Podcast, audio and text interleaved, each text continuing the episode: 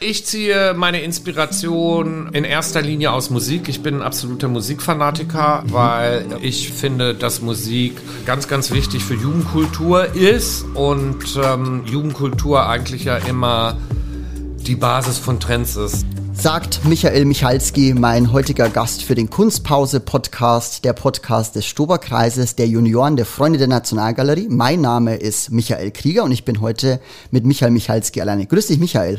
Hallo. Wir steigen zum Beginn einer jeden Folge immer bei einem Werk aus der, aus den, äh, von den Freunden der Nationalgalerie ein, die für die Sammlung erworben wurden. Du hast dich für Hans Tichers Deutsches Ballett entschieden. Das wurde 1984 von ihm gemalt und 2014 von den Freunden für die Sammlung dann erworben. Wer das Bild nicht kennt, das sind drei ja, man kann sagen Soldaten, die auf einen zumarschieren, aus dem Bild raus quasi auf einen zu. Man denkt zuerst, es wäre vielleicht eine grafische Arbeit, weil die sehen so ein bisschen Copy und Paste aus, die drei. Ähm, man sieht aber doch sehr schnell, wenn man sich ein bisschen länger in das Bild vertieft, Unterschiede. Das ist der Lauf der, des Gewehrs, der unterschiedlich ist, der Schattenwurf ist unterschiedlich, die Helme fallen einem dann auf oder eben auch, dass die Füße unterschiedlich dunkel sind. Warum hast du dich für Hans Ticher entschieden, Michael? Äh, aus mehreren Gründen. Der erste Grund ist, dass ich die Original-Bleistiftskizze zu diesem Gemälde besitze. Wow. Und die hängt bei mir im Esszimmerstrich ähm, in meiner äh, Bücherei, mhm. wo ich jeden Morgen sitze und jeden Abend sitze. Und da gucke ich immer drauf. Und äh, diese Bleistiftskizze ist von 1983, also ist praktisch die Vorbereitung zu diesem äh, Gemälde. Und die Bleistiftskizze unterscheidet sich auch von dem Gemälde, in dem bei der Bleistiftskizze noch sechs weitere Reihen Soldaten ähm, ah, hinten okay. dran gefügt sind. Und ich habe das äh, Bild ausgewählt, weil ich ein ganz super großer Fan von Pop Art bin. Mhm. Also ich hatte auch Kunstleistungskurse und das war übrigens auch eines meiner Abiturthemen. Und was ich so toll finde an dem Bild Staatsballett ist, dass Hans Ticher, der ja übrigens einer der bedeutendsten und zeitgenössischen äh, Grafiker und Illustratoren war und ist, der lebt ja noch, der ist jetzt glaube ich 82. 82, genau. Und ähm, der hat ja praktisch privat so äh, gemalt, weil er eben durch seine Grafik- und Illustrationskunst äh, sehr, sehr gut beschäftigt war. Er hat sehr, sehr sehr viele Meisterbücher, äh, mhm. Meisterwerke il äh, illustriert und ähm, privat daneben hat er eben gemalt und zwar im Stile der Pop Art, obwohl es, als die Pop Art ja entstanden ist, ähm, überhaupt gar keinen kulturellen Austausch in die DDR eben zu dieser Kunstrichtung gab. Denn die Pop Art stellt ja eigentlich alles dar, was ein sozialistisches Regime verachtet. Da geht es ja um Konsum, da geht es um Starkkult, da geht es um Oberflächlichkeit, während das äh, im Sozialismus ja um ganz, ganz andere andere Sachen ging. Und ähm, ich finde auch die Hintergründe so toll, weil das ist ein Bild, das ist in Berlin entstanden und zwar am Prenzlauer Berg. Der Hans Ticher war Teil dieser Szene um den Kollwitzer Platz. Also mhm. ich glaube, äh, wenn er da heute stehen würde und ähm, die ganzen schwebelnden Mammis da sehen würde mit ihrem Latscha-Matcha, Matcha finde das vielleicht nicht mehr so cool. Der wohnt ja auch gar nicht mehr in Berlin. Aber äh, das war damals eine sehr vibrant Art-Scene. Mhm. Da waren mhm. ja eher die Leute, die mit dem Regime so nichts zu tun haben wollten. Also das waren ja alles runtergerockte Altbauten. Er hatte sein Studio auch in so einem total verfallenen Haus, wo er unten eben gemalt hat. Er hat sich mit dem Regime arrangiert, indem er eben tagsüber als Grafiker gearbeitet hat, aber er hat sich mit dem Regime sehr, sehr kritisch auseinandergesetzt durch seine Ölbilder. Und ähm, weil er Angst hatte, dass er von der Stasi überwacht wird, hat er alle seine Ölbilder immer mit der Bildfläche zur Wand gestapelt und, und hat zwischen genau. immer in Blatt weißes Papier gemacht. Und wenn er abends dann aus seinem Illustratorenstudio kam, dann hat er mal geguckt, ob ein Stück, ob das Blatt das runtergefallen war, weil dann wusste er, dass die Stasi ihn beobachtet der gilt eigentlich als der einzige Pop-Art-Künstler der DDR, und was eben so faszinierend ist, dass er diese Kunstrichtung für sich entdeckt und entwickelt hat, obwohl er so gut wie gar keinen Zugriff zu medialer Erstattung, mhm. äh, Berichterstattung dieser Kunstrichtung hatte. Aber das, es kam ja nicht ins Land. Da wurde ja auch nicht Andy Wall ausgestellt oder Roy Lichtenstein eben, oder solche ja. Sachen. Da wurden ja. äh, Bilder des Sozialismus ausgestellt. Und was ich auch toll finde, ist, ähm, man sagt ja oft, dass man gewisse Elemente findet, die erinnern an einen Roy Lichtenstein ganz klar, aber eben auch Oskar Schlemmer, der ja natürlich ja Bauhaus war. Ähm, Roy Lichtenstein war ja natürlich äh, einer der wichtigsten Pop-Arts-Künstler. Bei dem Bild finde ich sogar, dass die Farbgebung ziemlich ähnlich ist. Total, ja. Und dann so könnte man ja auch noch Fernand Léger dort sehen.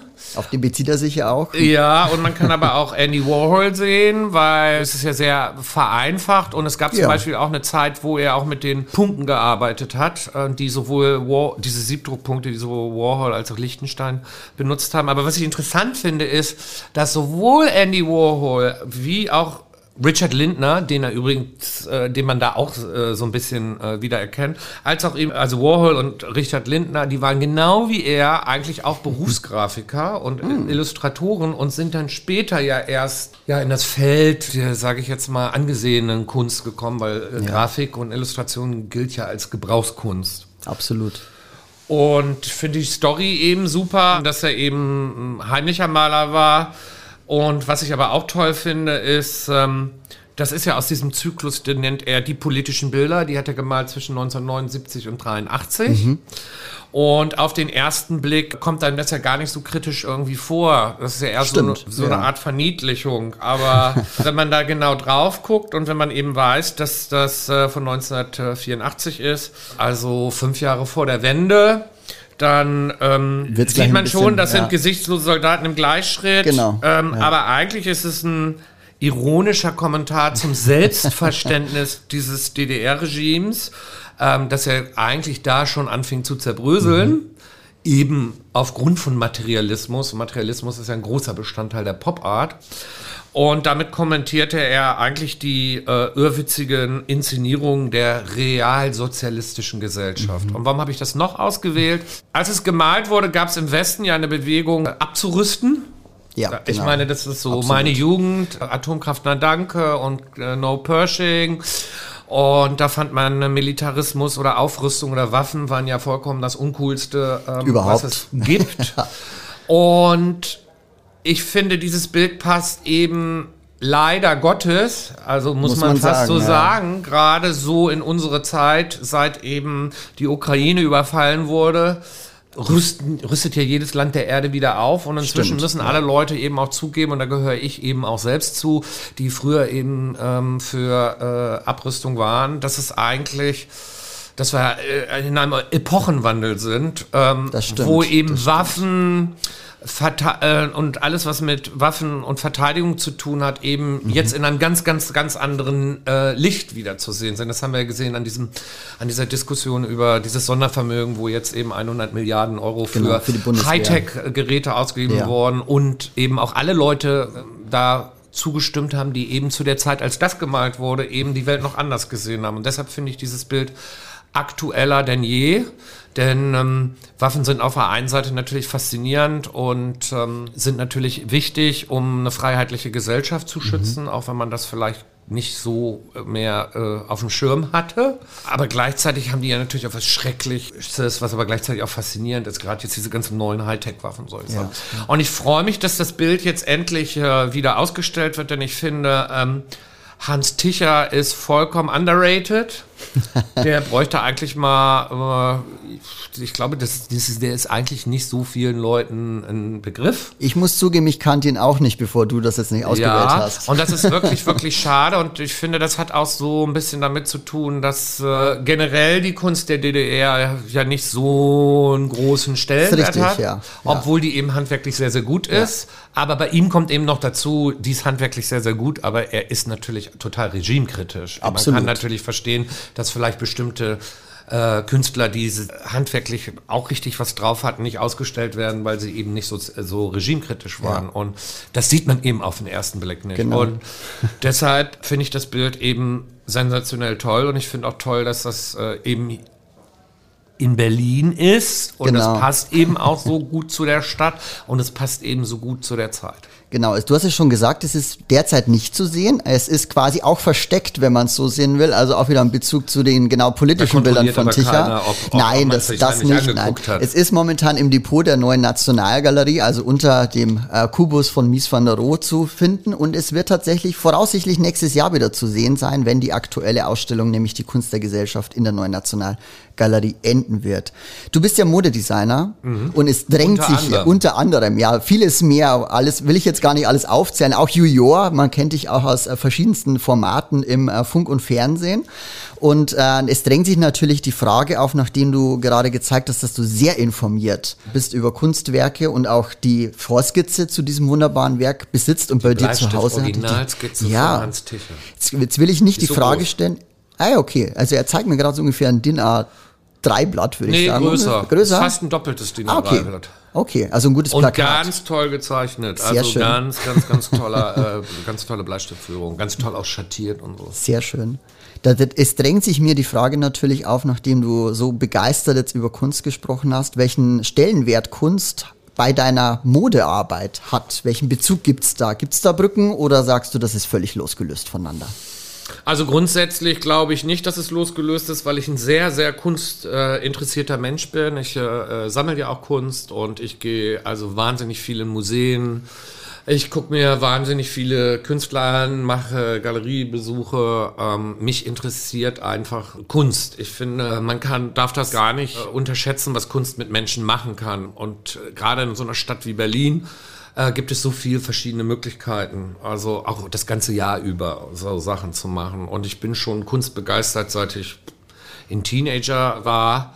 Und dementsprechend hat natürlich Kunst oder die Kunst, die mich inspiriert, nicht alle Kunst inspiriert mich, es gibt ja so viele verschiedene Sachen, spielt natürlich sicherlich eine Rolle. Aber ich muss sagen, ich bin jetzt äh, kein Designer so, wie das damals Saint Laurent gemacht hat, der zum Beispiel ähm, Picasso ziemlich direkt auf seiner Haute Couture interpretiert hat oder Piet Mondrian in Ja. den 60s. Das bin ich nicht, aber ich arbeite oft mit Prints und die erstelle ich oft mit Künstlern, wo ich denen das Kollektionsthema äh, näher bringe und dann ist das eine Zusammenarbeit und das drucke ich oft im Laserdruck dann auf hochwertige Seiten, mache da Abendmode draus.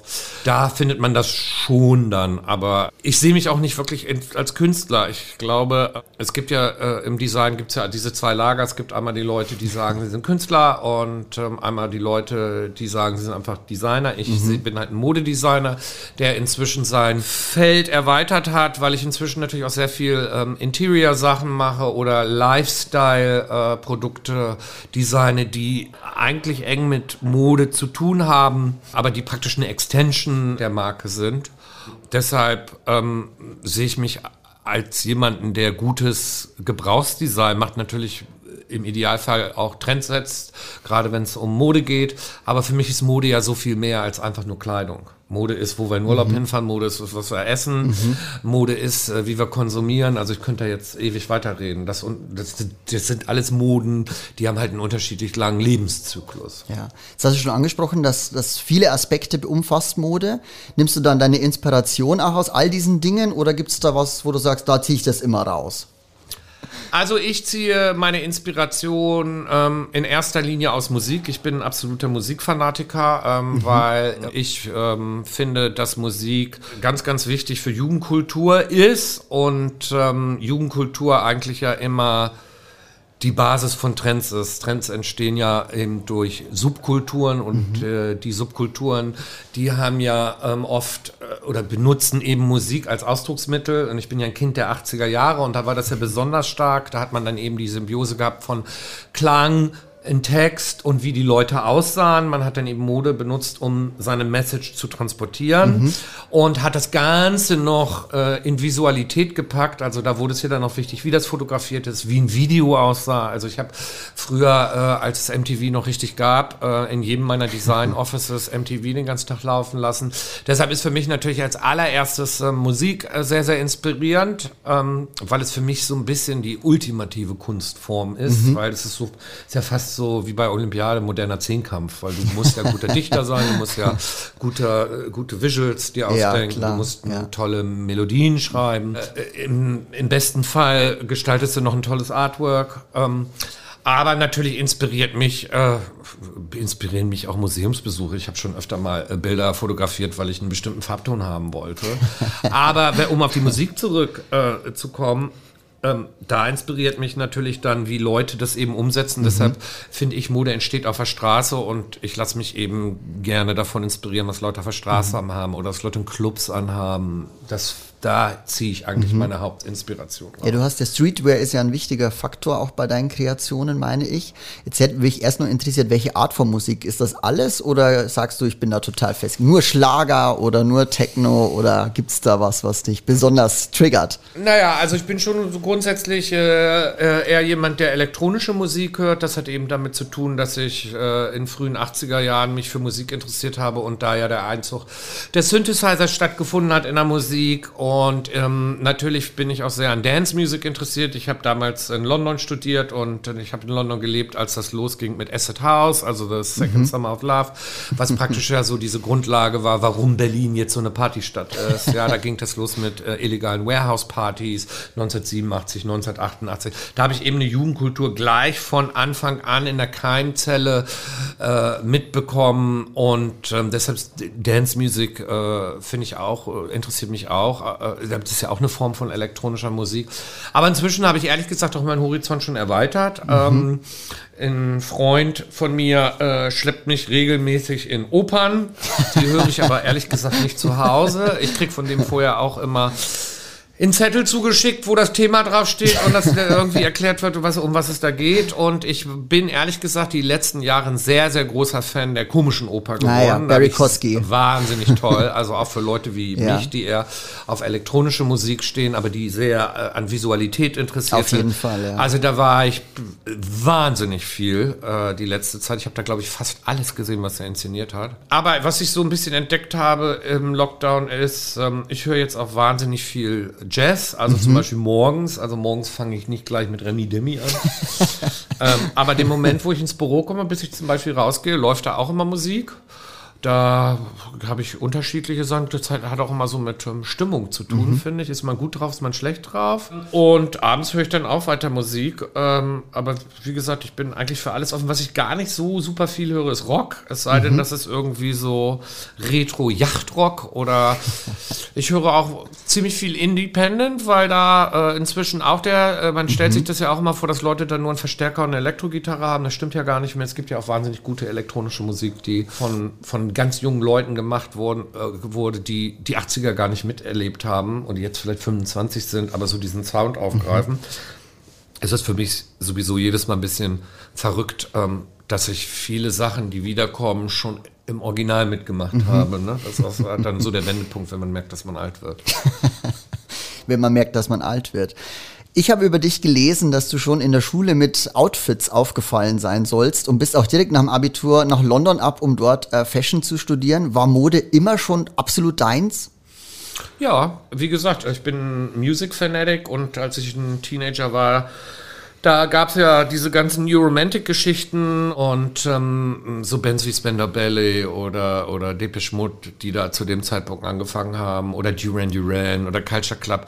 Da war Mode ja ein ganz, ganz wichtiger Bestandteil. Also da hat man ja wirklich geguckt, was haben die an und das war ja wirklich auch krass innovativ. Und ähm, ich habe mich dann natürlich so angezogen oder habe mich da inspirieren lassen, wie diese Leute in diesen Videos aussahen. Mhm. Was ich damals als kleiner Teenager natürlich nicht wusste, war, dass die natürlich einen Stylisten haben und jeden Tag so rumlaufen. Ich dachte natürlich so, wie die im Piratenlook da im Video sind oder äh, so androgyn wie Duran Duran rumliefen, mhm. äh, dass die den ganzen Tag so rumlaufen. Das war natürlich nicht so, aber das war mir auch egal. Ja. Auf deinem Weg durch die Mode sind sehr klangvolle Namen auf der Strecke, Labels, die jeder von uns kennt. Das ist Levi Strauss oder eben auch Adidas oder MCM, wo du warst, bevor du dann eben auch dein eigenes äh, Label aufgemacht hast. Du hast auch gerade dein eigenes Alter schon angesprochen. Jetzt würde mich interessieren, wie hat sich denn dein Blick auf Mode in der Zeit, in der du beruflich jetzt da aktiv bist, auch verändert? Also ich habe diesen 1. September mein 30-jähriges Jubiläum als wow. Designer und arbeite seit 30 Jahren nonstop ohne eine große Pause. Ähm, das ist wie im Flug äh, vorbeigegangen und ich bin natürlich immer noch sehr, sehr an Mode interessiert, mhm. weil entweder man macht das mit Leidenschaft oder man lässt das bleiben. Das ist ja mit vielen Sachen so. Ähm, und das ist äh, für mich eher Berufung als Beruf. Also ich meine, das war ja immer mein Hobby und hat mir immer Spaß gemacht. Und ich konnte mir als Teenager ja auch gar nicht vorstellen, dass man davon leben kann und so.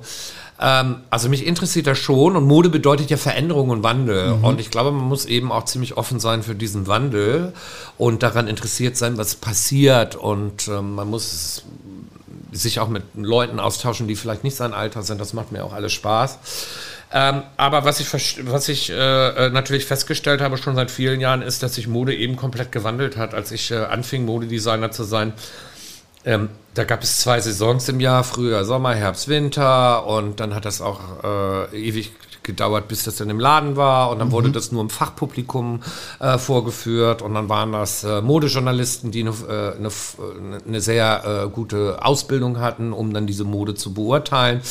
Ich meine, all diese Sachen haben sich ja geändert. Inzwischen ja, gibt es Leute, die machen alle zwei Wochen eine neue Kollektion. Selbst ja. die großen Modehäuser, die machen mindestens vier Kollektionen im Jahr und man fragt sich da wirklich oft, wer das kaufen soll. Äh, wie darüber berichtet wird, ist ja, ja, inzwischen auch ganz anders. Ich meine, heute sind Influencer wichtiger als Absolut. Chefredakteurinnen. Die Trends äh, halten gar nicht mehr so lange, wie das früher war. Früher hatte ein Trend, als ich anfing, ja, wenn der oben an der Spitze bei den Opinion-Liedern anfing, dann hat das so zwei Jahre gedauert, bis das unten beim Massenmarkt ankam, der so aus, dann die so aussehen wollten. Das geht ja alles viel, viel schneller und ist viel, viel vergänglicher geworden. Das finde ich auf der einen Seite gut, weil Mode früher was sehr, sehr Exklusives war. Und die Demokratisierung der Mode, das finde ich ja toll, dass äh, eben jeder die Möglichkeit hat, sich durch sein Outfit eben auszudrücken. Mhm.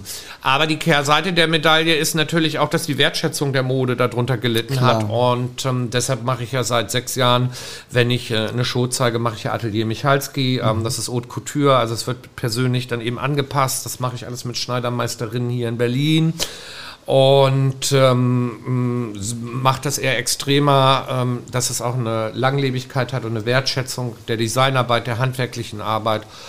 Und ich glaube, äh, dass wir eben am Punkt gekommen sind, und, ähm, ja, in meinen Augen äh, ja, Fast Fashion definitiv nicht die Lösung ist. Mhm. Ich, ich, bin ja auch dafür bekannt, kein großer Freund davon zu sein. und ähm, das ist schon interessant zu sehen, wie sowas in sich entwickelt. Mhm, das auf jeden Fall. Jetzt hast du schon über Fast Fashion gesprochen. Sprechen wir mal nicht über Fast Fashion, sondern über ganz langsame Fashion, nämlich Mode findet ja manchmal den Weg auch sogar ins Museum. Es gibt Ausstellungen von berühmten Designern oder auch einzelne Stücke finden manchmal den Weg auch in Kunstausstellungen hinein, um auch zu zeigen, wie man sich gegenseitig beeinflusst. Wenn du dir jetzt mal aussuchen könntest, dass du eins deiner Kreationen oder eine deiner Kreationen gerne mal für eine Ausstellung zur Verfügung stellen könntest, hättest du da so ein Favorite Piece, würde ich es jetzt nennen, was du da sofort sagst, das sollte auf jeden Fall ins Museum? Naja, also mir ist ja immer auch ganz wichtig, wie ich meine Mode präsentiere. Ich habe das von Anfang an ja immer äh, Männer und Frauen zusammen gezeigt. Das war, als ich vor 16 Jahren mein eigenes Label gestartet habe, war es ein Skandal. Alle haben gesagt, das kannst du ja gar nicht machen. Dann habe ich gesagt, ich möchte das auch so zeigen, ähm, dass die Leute irgendwie mitbekommen oder sehen, was mich inspiriert. Mhm. Dementsprechend hatte ich immer Live-Acts da. Zum mhm. Beispiel hatte Lady Gaga ihren allerersten Auftritt in Europa bei einer meiner Shows cool. oder The Hurts oder geht jetzt endless äh, weiter. Ähm, deshalb ist mir das schon ganz wichtig. Deshalb glaube ich, vom Grundgedanken bin ich schon in der, Pop, in, in der Pop-Art irgendwie verankert, weil diese ganzen Pop-Art-Leute, die, die haben ja auch experimentiert in anderen mhm. Gebieten. Äh, ich möchte mich jetzt nicht mit Andy Wall äh, gleichsetzen, aber der war ja auch an Musik interessiert, äh, mit Velvet Underground. Mhm. Ähm, oder der war an Film interessiert und solchen Sachen. Ähm, aber, und meine Kollektionen haben ja auch immer ein Thema. Und deshalb ist es so schwer, ein Kleid da jetzt rauszunehmen. Aber was, was, sicherlich eine ganz, ganz tolle Kollektion, eine tolle Show war, war äh, Saints and Sinners, die ich damals in der Zionskirche gezeigt mhm. habe, wo ich eben Drucke kreiert habe, die sich an Bleiglasfenstern orientiert haben und wo so das Spannungsfeld zwischen Sex und Religion ähm, mhm. ausgeleuchtet wurde. Da haben wir übrigens wahnsinnig viel Ärger von der Zionskirche hinterher bekommen, weil der DJ, der den Soundtrack gemacht hat, DJ Hell hieß. Oh. Das fanden die natürlich alles nicht so witzig, aber im Nachhinein konnten wir es erklären. Deshalb würde ich eigentlich, obwohl ich ein großer Pop-Art-Fan bin, mhm würde ich mir vielleicht lieber ein Bild aus der Gemäldegalerie ausleihen. Ah, okay. Und zwar, äh, ich glaube, den Schutzheiligen der Schwulen, den heiligen äh, San Sebastian. Mhm. Da gibt es ja mehrere Versionen. Das ist richtig, der, ja, auch sehr schön. Ich weiß, ja. ich kenne auch einen davon. Ich glaube, wir sprechen vielleicht sogar über denselben, müssen wir jetzt noch herausfinden. Finde ich toll, ja. Also an alle Kuratorinnen und Kuratoren, die zuhören, wenn ihr was von Herrn Michalski vielleicht mal zeigen wollt, denkt an den heiligen Sebastian. Und ich habe ja eine Fashion Schöner Gemäldegalerie mal gemacht. Die war auch ziemlich cool. Das, die hieß äh, das Neo-Wirtschaftswunder. Mhm. Jetzt beschäftigst du dich neben deiner Kunst oder du engagierst dich neben deiner Mode und deinem Design auch äh, sehr stark für soziale und Umweltprojekte. Warst auch während du in London warst in einem Hospiz für AIDS-Kranke aktiv. Ähm, welche Rolle spielt dein äh, soziales Engagement und Umweltengagement in deinem Leben nebst der Modeschöpferei?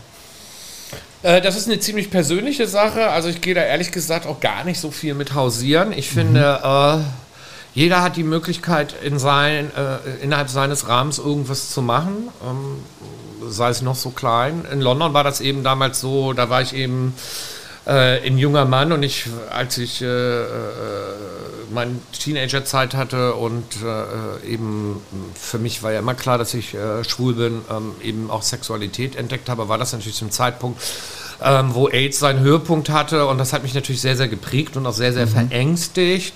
Ähm, das war ja auch so die Zeit, wo äh, wahnsinnig äh, viele Leute gestorben sind, weil es eben noch keine Combination äh, Therapy gab, mhm. wie es mhm. das eben heute gibt. Und deshalb war ich natürlich auch immer äh, ziemlich krass verunsichert am Anfang dieser Zeit. Und ähm, das hat mich eben sehr bewegt. Und nach dem Studium hatte ich eben die Möglichkeit, dort sechs äh, Monate zu arbeiten. Das war ein Modellprojekt, ähm, weil damals ja äh, AIDS-Kranke noch äh, sehr stigmatisiert mhm. wurden, selbst in Krankenhäusern. Und das war ein Modellprojekt, äh, finanziert durch Spenden. Das war so eine umgebaute Schule. Und da gab es, glaube ich, neun oder zehn ähm, Zimmer, äh, äh um dort eben zu sterben oder um dort eben äh, vielleicht äh, seinen Partner oder seinen Verwandten mal in Obhut zu geben, weil man ihn vielleicht zu Hause gepflegt hat, mal zwei Wochen Ruhe brauchte. Ähm, und das war eine sehr, sehr inspirierende Zeit. Das hat mich sehr, sehr, sehr, sehr weit gebracht. Also es war natürlich auch sehr, sehr shocking, muss man ganz ehrlich mhm, sagen. Auf jeden Fall. Ähm, so die ersten zwei Wochen, ehrlich gesagt. Da ist es schon ziemlich erschreckend, wie schnell man sich an sowas gewöhnt. Äh, sowas zu sehen, was man sonst vielleicht nicht so sieht. Aber es hat mich natürlich unheimlich weit im Leben gebracht, indem ich eben ja vielleicht einen anderen Blickwinkel auf viele Sachen habe. Ähm, also äh, erstmal grundsätzlich äh, liebe ich das Leben. Äh, zweitens bin ich der Typ Mensch, der das Glas immer halb voll sieht und nicht halb leer. Das ist mhm. ja auch mhm. so eine Einstellung. Und ähm, wenn man dann sowas gesehen hat, dann gibt es eben Sachen, die gar nicht so schlimm sein können. Und deshalb bin ich vielleicht auch äh, so geprägt, dass ich eben deshalb vielleicht auch äh, so erfolgreich bin, weil ich eben auch nach einer Niederlage eben vielleicht auch schneller wieder aufsteige. Und äh, mein Engagement äh, bezüglich Nachhaltigkeit, also das sollte ja inzwischen eigentlich jeder machen, also das finde ja. ich jetzt nicht was herausragendes. Und wenn ich jetzt nun da die Möglichkeit habe, Sachen zu kreieren, die aus äh, äh, biologisch zertifizierter äh, Baumwolle sind oder wo ich gucken kann ähm, oder überprüfen kann, wie die Lieferkette mhm. ist oder ich habe jetzt ein veganes Parfum auf den Markt gebracht. Mhm. Also wenn ich so eine Sachen machen kann, dann mache ich das natürlich. Ja. Glaubst ich bin aber auch ein ganz, ganz penibler Recycler. Ich bin bei uns der, im Büro die Recyclingpolizei. Du kontrollierst also, ob wirklich nur Papier im Papiermüll ist? Ja, aber das machen auch alle Leute. Am Anfang haben sie noch so ein bisschen, brauchen wir denn so viele Mülltonnen? Ich so, ja. Aber da bin ich eisenhart. Da bist du eisenhart. Findest du, dass hier die Modebranche vielleicht noch ein bisschen Aufholbedarf hat, was das Thema Nachhaltigkeit angeht? Oder sind da alle, sind wir schon auf einem guten Weg? Nee, ich glaube, die hat einen großen Nachholbedarf. Ich meine, ich habe mir jetzt zum Beispiel äh, die ganzen Haute Couture-Shows angeguckt in, in, Paris. Die sind ja jetzt gerade heute, ist glaube ich der dritte Tag oder so. Mhm. Und natürlich gucke ich mir das gerne an und natürlich ist das eine tolle Inszenierung. Aber wenn man dann mal überlegt, was so der äh, Carbon Footprint ist, naja. wenn die eben diese ganzen Leute aus der Welt dahin karren mhm. und wenn sie dann eben da was aufbauen, was eben nur 10, 14 Minuten stehen bleibt und dann irgendwie äh, weggeschmissen wird und ähm, wenn man äh, sieht, was das dann eben für, für Auswirkungen hat, äh, wenn dann irgendeine Celebrity irgendwas trägt und dann wird es dann demnächst in der High Street für 9,99 Euro dort sein und die Leute das dann eben kaufen, weil sie denken, sie müssen mal so aussehen und schon in dem Wissen, dass es eh wegschmeißen, ja. weil es, gar, sich gar nicht lohnt. So.